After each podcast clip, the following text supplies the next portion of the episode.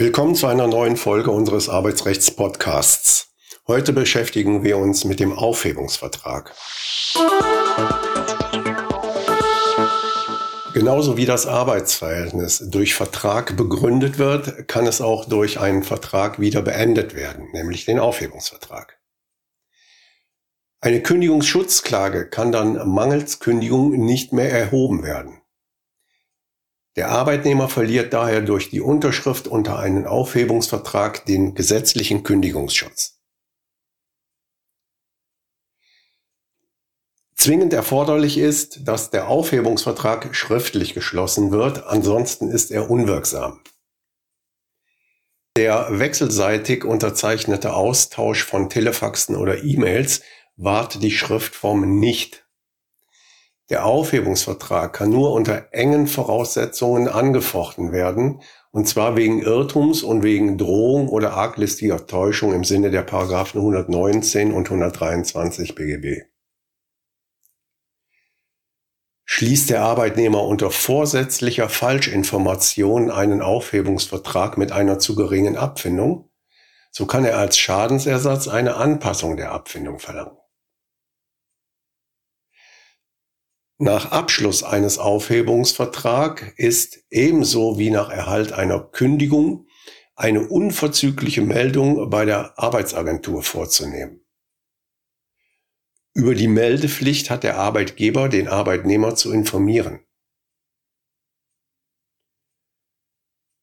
Der Abschluss eines Aufhebungsvertrages führt in der Regel zu einer Sperre beim Arbeitslosengeldbezug von zumeist zwölf Wochen. Dies deshalb, weil der Arbeitnehmer das Risiko der Arbeitslosigkeit selbst mit herbeigeführt hat. Ausnahmen sind jedoch möglich. Hier sollte der Arbeitnehmer sich anwaltlich beraten lassen. Daneben kann eine vorzeitige Beendigung des Arbeitsverhältnisses ohne Einhaltung der ordentlichen Kündigungsfrist unter Zahlung einer Abfindung zum Ruhen des Arbeitslosengeldsanspruchs führen. Dies gilt auch für rückdatierte Aufhebungsverträge. Grund dafür ist, dass ansonsten Arbeitgeber und Arbeitnehmer einvernehmlich zulasten der Versichertengemeinschaft in der Arbeitslosenversicherung gegen Zahlung einer höheren Abfindung die Kündigungsfrist verkürzen könnten.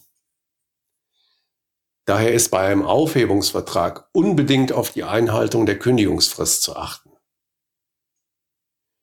Die in einem Aufhebungsvertrag vereinbarte Abfindung ist ein Bruttobetrag.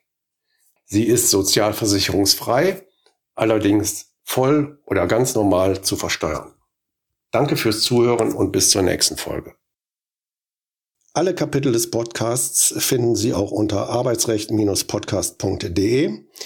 Bleiben Sie auf dem Laufenden und abonnieren Sie ihn. Wenn Sie Fragen zum Thema Arbeitsrecht oder einen Themenvorschlag haben, können Sie uns auch gerne eine E-Mail an kanzlei.ra-potratz.de schicken. Danke fürs Zuhören und bis zur nächsten Folge.